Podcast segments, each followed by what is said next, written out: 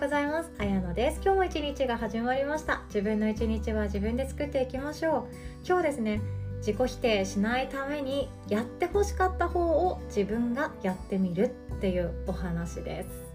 これですね私勇気がいる選択をしたんですよ。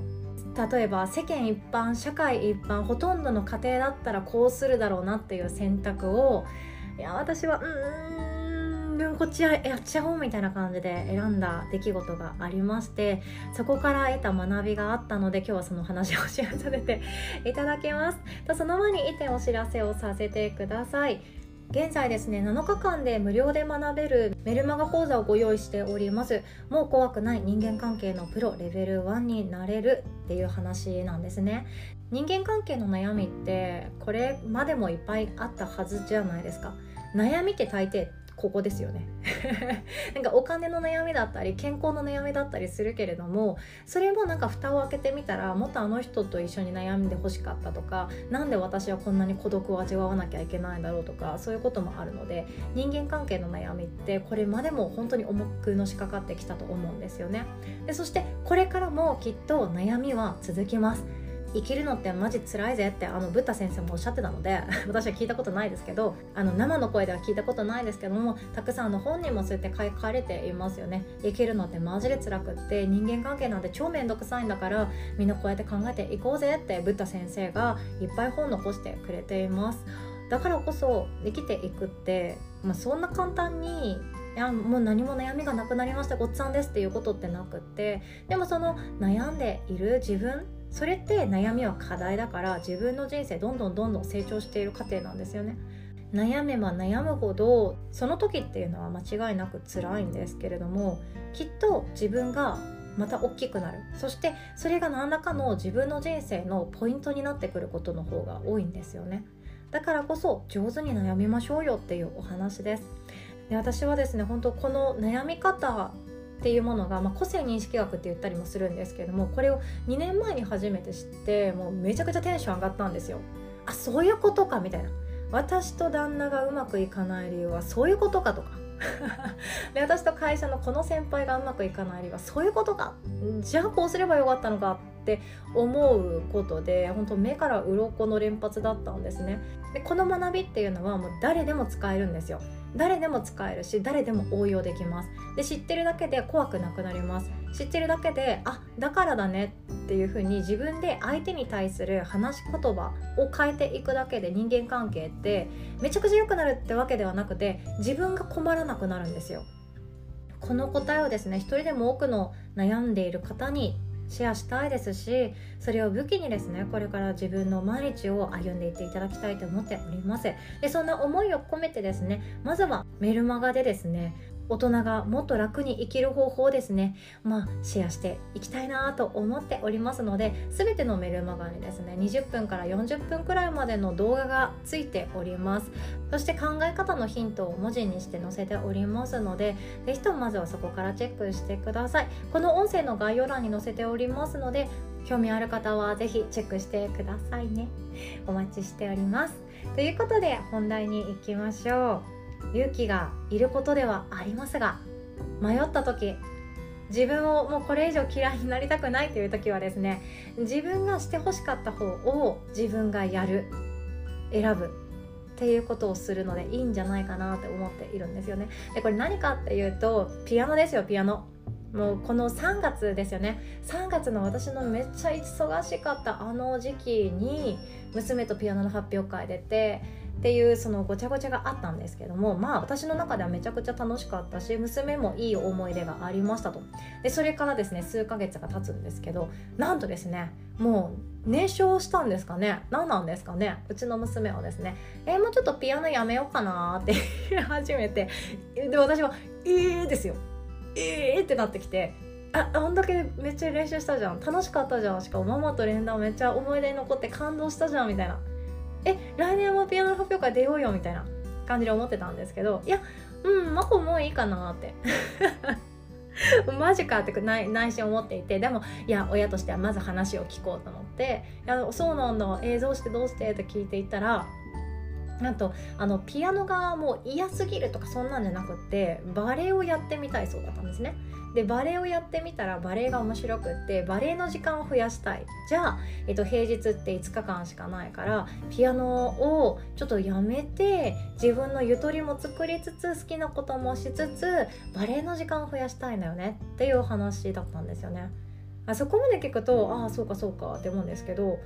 そこで蘇るのはこれもう理解してくれる共感できる方多いかもしれないんですけどちっちゃい頃の自分のお母さん出てきません？ここで。ちっちゃい頃の自分のお母さんが私の中でも出てきて自分のお母さんにあの「もう私ピアノやめたい」とか「ハノン弾けないからもうやだ」とか「もうバイエル飽きた」とかもうめっちゃ言ってたんですよね「そのうちねつまんない」とか「もうベートーベンやだ」とかずっと言ってたんですよ。もうやだやだやだってずっと言っててもうピアノ練習してもう毎日毎日メトロノームでカチカチしながら自分で練習して練習して練習して練習してもうまくいかない時はうまくいかない。これがピアノですよね。先生の前でこんだけやったはずなのに弾けない。悔しい。で先生は先生で、まあ、結構私の頃なんて厳しい先生だったから「えー、ちゃんと練習したの?」とか言ってくるわけなんですよね。練習したっていう証拠も取れてない。もう昔だったらもう多分私練習の証拠のために YouTuber やってたかもしれないんですけど そのそのぐらいもう悔しい思いでみんなあるんじゃないでしょうかね。サッカーだったりバスケットだったり陸上だったりスイミングだったり、ね、もっと他にもいろいろあったかもしれないです。自分があもうややめたいって思った瞬間にその頃って言ったらですよ。言ったらもっと厳しいやめさせてくれなかった時代を生きてる私たちの母親世代からしたら「えそんなのでやめるのありえないよ」みたいな感じでもう返ってくるんですよね言葉が。もうこれ経験ある方多いんじゃないでしょうか。多分ここで寄り添ってくれるお母さんっていや本当に素晴らしい分かってるんじゃんって思うんですよね。で私の友達のお母さんはそのタイプで、えっと、私の友達が「いや違う習い事したいからこれやめたいんだよね」ってちゃんと説明したら「あ分かったいいよ」のこれだけで終わるそうなんですよ。私それ初めて聞いてマジかって。この差は何だって思って嘆きましたね。まあでも自分の母を選んだのは自分だから何かしらちゃんと私が説明しなきゃいけないのかな説明力が足りないのかなとかこんだけ辛いという思いをシェアするのが足りてないのかなとかいろその頃の私的に何とかいろいろ考えたんですよね。いやでもそれでも理解してもらえなくって結局部活が始まって部活がマジで忙しくなる中1の夏ぐらいまで頑張って続けたんですよねピアノとかって。でもそう思うとそのもっと早い段階で私はやめたかったんですよ。っていうのも友達と遊びたかったから。なんですよね。でも親からするとお金払って習わせてあげていてしかもアップライトピアノいいやつ買ってくれてだからこそやってよって思いもあったんでしょうね。えせっかく買ったピアノだからさ使ってよみたいな感じだったと思うんですよね。いやでも私はもうやめたいやめたいやめたいってずっと思っていて言ったらああ多分どうせやめさせてくんないんだろうなと思って戦うっていう士気がもうなかったんですよね。もうやるしかやるしかないか。で私がもう本当に辛そうにしていくのを見せてやろうみたいなそんな思いもありましたね。こんな感じでやってたんですよ。やただ今ですよ。Now2022 年のこの5月に戻ってきますと。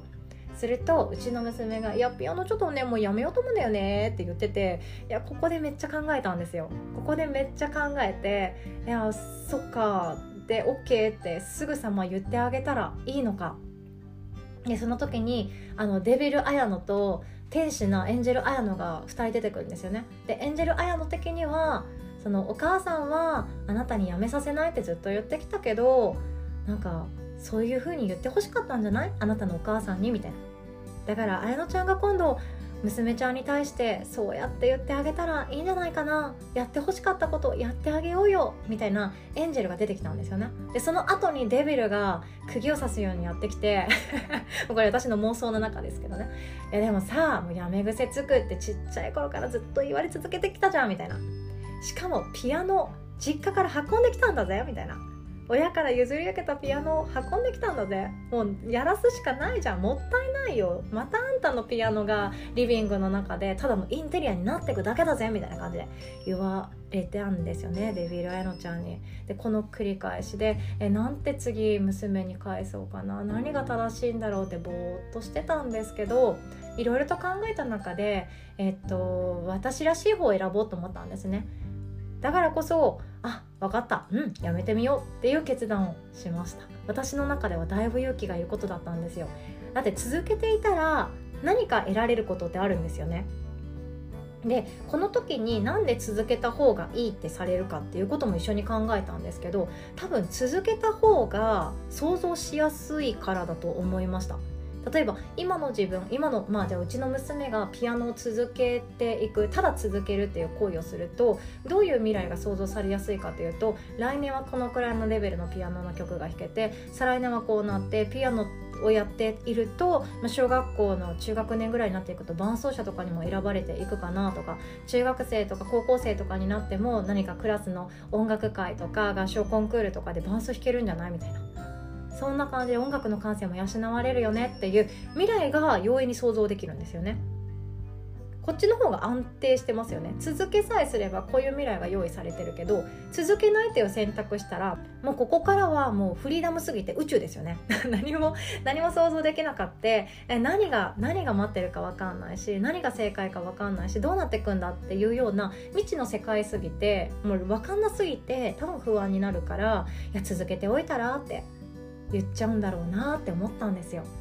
で私自身もそうだったんですよね。続けておけばって思うことって自分で自分に言い聞かすことっていっぱいあって会社もそうですよね。会社もそうだし自分があこれ習い事にしようとかダイエットこれも続けようとかこのエクササイズいいかもしれないっていうのって続けたらって思うことがあるんですよね。でもそれを続けさえすればきっといい結果はなんとか出てくるかもしれないしそこに一番いい状態に到達しなくってもそっち寄りの人生が待ってるわけじゃないですか。会社員だってそうですよね。もうちょっと頑張って続けたらっていう自分ももちろん辞める時にいました。でもその時ってなんで続けたらっていうかっていうとそっちの方が想像しやすいんですよね。続けたらきっと再来年ぐらいに転勤が待っていてその時に好きな場所を選べるじゃんとかあとは自分でキャリアも積んでいけるよとかで35歳ぐらいでこのくらいの額稼げるんだぜみたいな。そんなことですよね。って思ったら全然違うそのブラックホールっていうか宇宙の方に飛び込んでいくのって相当恐ろしいことなんですよね。未知だから。未知すぎることだから。でもちっちゃい頃の自分を思い返してみるとそう言って欲しかったんですよ。あやめていいよって。自分で選んでいいよって。言って欲しかったじゃんって私自分でラジオで何回も何回も言ってたじゃんってことに気づいてそうやめる決意をしました。でも辞める決意をしたらもう女に濁わないねっつって 辞めるんだねって言ったらめっちゃ娘が嬉しそうに「うん!」って言ってたからあこれでよかったのかなって今思ってますあとあと「いややっぱさピアノやりたいんだけど」って言われたら「こんにゃろ」って言うかもしれないけれども今の私はですねとりあえず竹本ピアノに電話して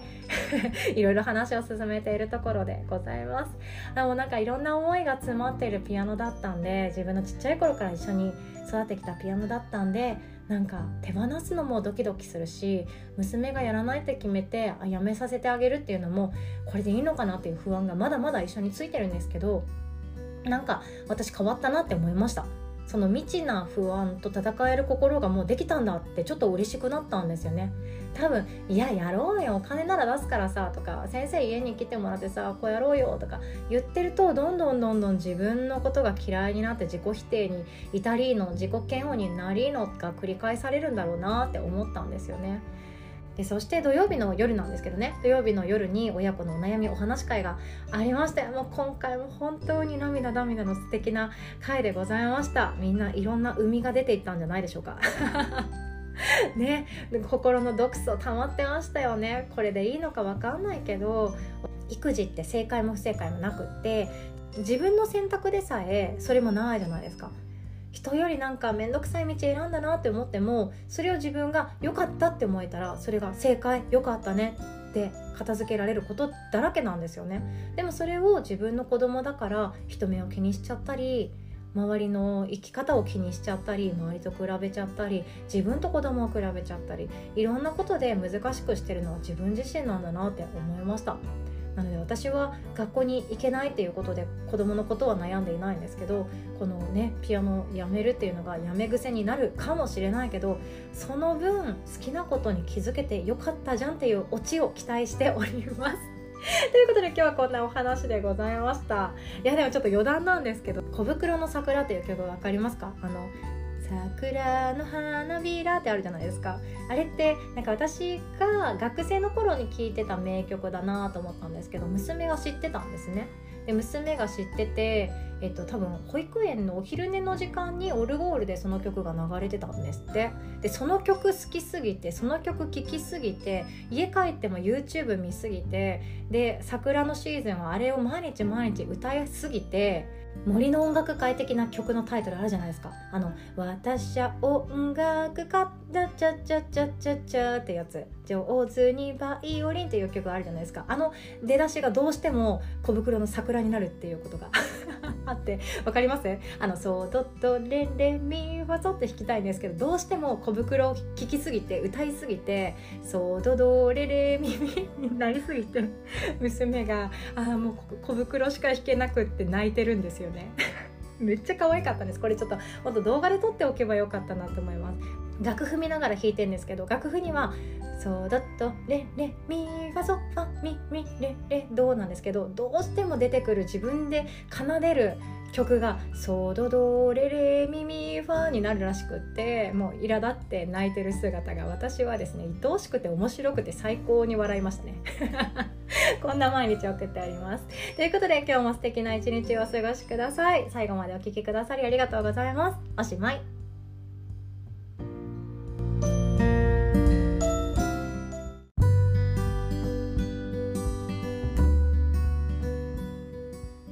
綾乃です。お知らせをさせてください。6月のヨガの日でございます。6月もですね無料デーを設けております。6月4日土曜日の朝ヨガですね。朝の9時から10時まで私が担当となっておりましてリフレッシュヨガそして瞑想入門となっております。ご予約はですね LINE で参加します。でもいいですしその体験のフォームがございますのでそちらからメールアドレス名前などを入力してそのままお待ちいただくっていうのでも OK です。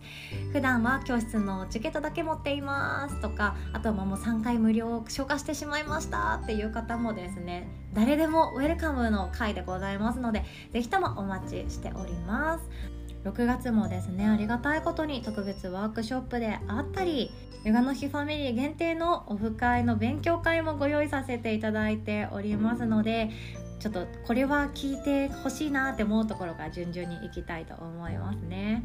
でまずですが6月11日の朝ヨガ終わってから10時30分スタートなんですけど無料でご参加いただけます。手相を見るワークというものがあります。ご自身の手相も見れるようになるし家族や友達の手相を見てあげて悩みを解消してあげられるようになれたらいいなそこまで持っていけたらいいなという思いを込めてワークショップ開催しております。でですね無料の手相を見るワークは今回この6月が最後でございます。6月11日が最後でございます。あらかじめご了承ください。パワーアップして帰ってきますのでお楽しみにお待ちください。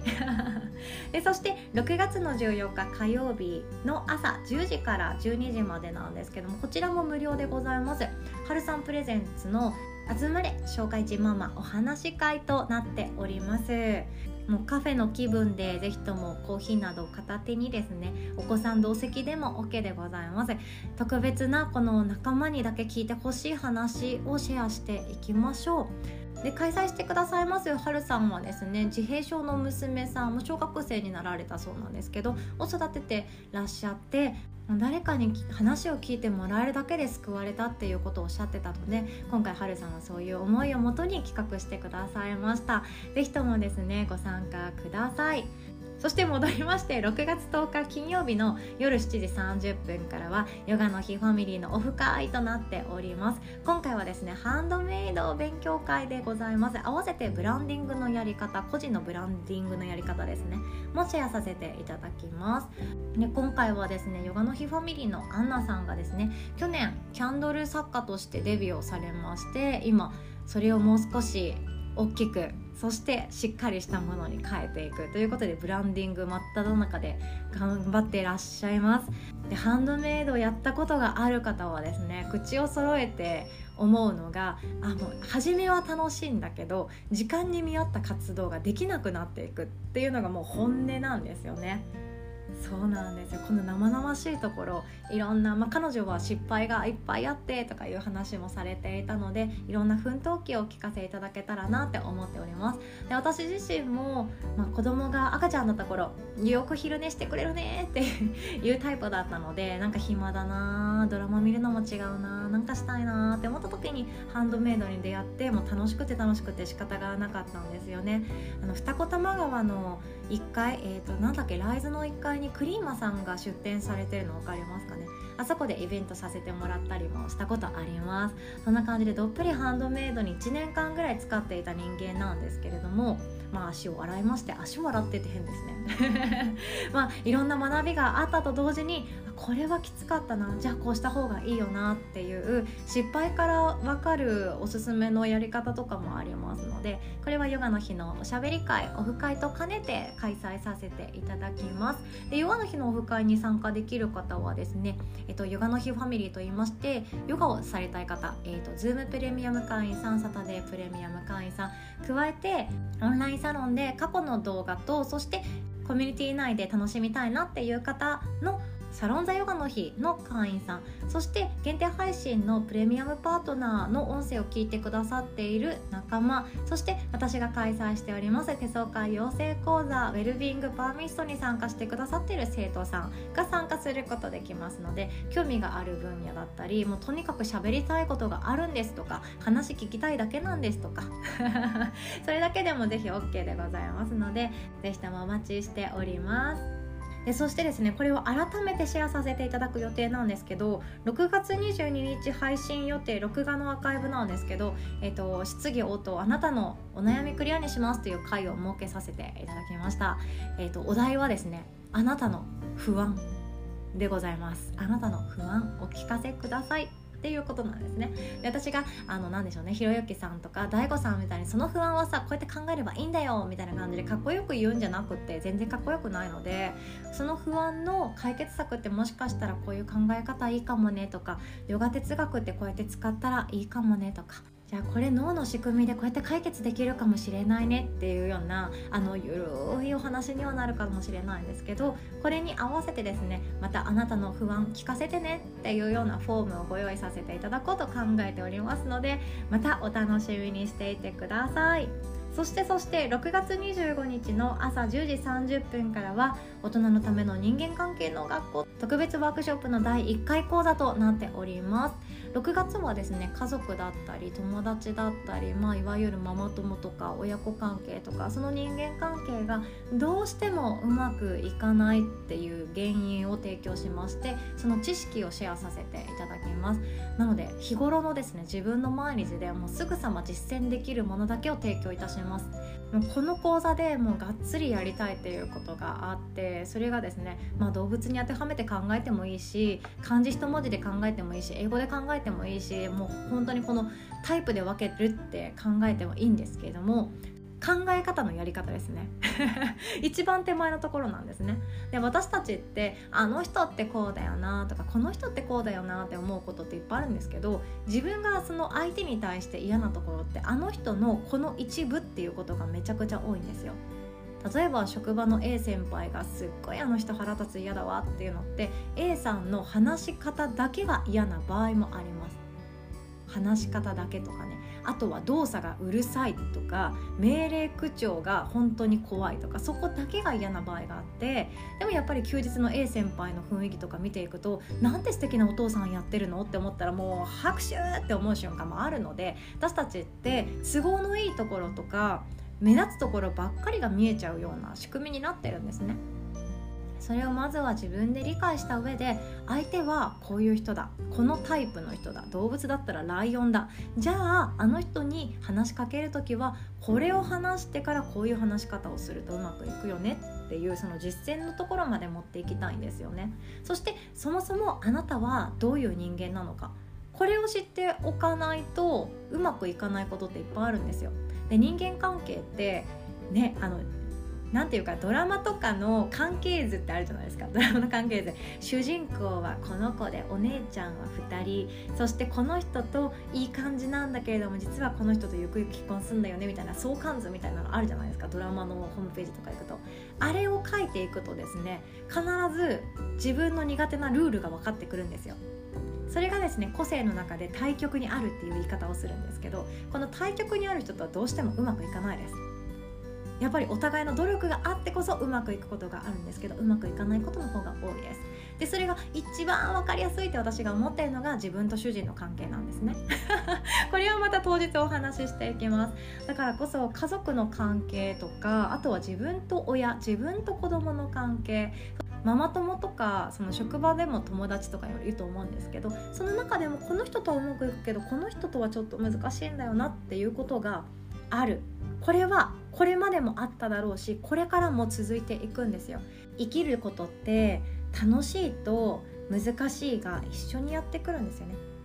生きることって楽しいと苦しいが一緒にやってくるんですよね。これはブッダさんの言葉なんですけど生きるってもう楽しいだけじゃないし苦しいだけでもなくって楽しいと苦しいはセットなんだよっていうのがブッダさんなんですよ。仏教ですね。どっちもやってくるのであればじゃあ上手な悩み方を知っていればもう怖くないよねって私自身も思っておりますので是非ともチェックしてくださいね。そして桂先生が対面のレッスンをスタートしてくださっております。本当ありがたいですね。えっと、水曜日と金曜日になっていますね。マジワールっていう場所になっているんですけどこれは東急電都市線の宮崎台から降りて歩くのが一番最寄りです。ただ、えっと、宮崎台降りたことある方は知ってると思うんですけどまあ坂なんですよ。坂の頂上に駅があって坂の一番下まで降りるとマジバールっていう教室に到着することができます。ただ帰りですね。坂道登りたくないっていう方はですねそこから横にずっと歩き続けると宮前平っていう平らなですね 平らな駅に到着しますので、えっと、そこから乗って帰るっていうのもおすすめしております。ベビーカーで来ていただいても OK ですし赤ちゃん OK のクラスもございます。前はですね本当赤ちゃん遊ばせながらヨガレッスン一緒にしてたなめっちゃ楽しかったなって思います。お母さんもですね子供を連れて行く場所がないって不安に思っていらっしゃる方誰かと喋りたいなって思ってる方は是非とも行ってみてください。で個人的なおすすめはですね帰りに玉プラ寄って丸亀製麺食べてサーティワンアイスクリーム食べてそんでもってミスドのコーヒーをずっと飲みながら子供を芝生で遊ばせておくっていう流れが私は大好きです。ということでなかなか東急電都市線使わない方もですね是非とも遊びに行っていただきたいなと思っております。ということで他にも楽しいオンラインのレッスンはご用意させていただいております。個人的には私はですね腰痛さんぎっくり腰さんのためのボディーワークとかもやりますので是非ともお会いできるの楽しみにしております。詳しくは6月のスケジュールこのこの音声の概要欄からタップして飛んでいただけますと嬉しいです。ということでお会いできる日を楽しみにしております。ヨガの日のヨガレッスン込みのチケットは Zoom プレミアムサタデープレミアムっていうものがありまして Zoom プレミアム会員さんっていうのは全てのレッスンの録画 VTR もゲットできますしそしてリアルタイムに全て参加することができます。で2ヶ月に1回3通マンレッスンもご用意させていただいておりますので桂先生もしくは私と1対1でオンラインでお話ししたりレッスンをしたりすることができます。そしてサタデープレミアム会員さんはですね。毎週土曜日のレッスンが全てリアルタイムでも参加し放題録画 VTR も全てゲット。そして平日のレッスンワークショップの中から気になるものを一つプレゼントしていますという中身になっております。こちらもかなりお得です。ズームプレミアム会員さんは4500円。サタデープレミアム会員さんは1980円となっておりましてどちらもなんと初月無料でございます。ということで気になる方はチェックしてくださいね。そしてオンラインサロンのサロン座ヨガの日の中では過去のアーカイブ動画をシェアさせてプレゼントさせていただいております。座学であったりボディーワークであったり運動不足のための運動不足の方のためのヨガレッスンとかもやっていたりするんですよね。でそしてオンラインサロン Facebook のグループでやっているんですけどその中だけでやっているような、まあ、わちゃわちゃ話していることであったり質問事項があったり学びの提供であったりいろんなこともさせていただいております。そして特別ワークショップ講師のゆうこ先生メイクの先生であり胎内記憶教育の先生ゆうこ先生だったりあとは対人関係のプロの今ここさんそしてノート術のまさみ先生なども在籍してくださっておりますので個別にメッセンジャーなどを送ってあのこれってこうなんですか？って質問していただいても OK でございます。そんな風にですね心が豊かになるように使っていただけますととってもとっても嬉しいです。ということで今月も来月も引き続きどうぞよろしくお願いします最後までお聴きくださりありがとうございましたおしまい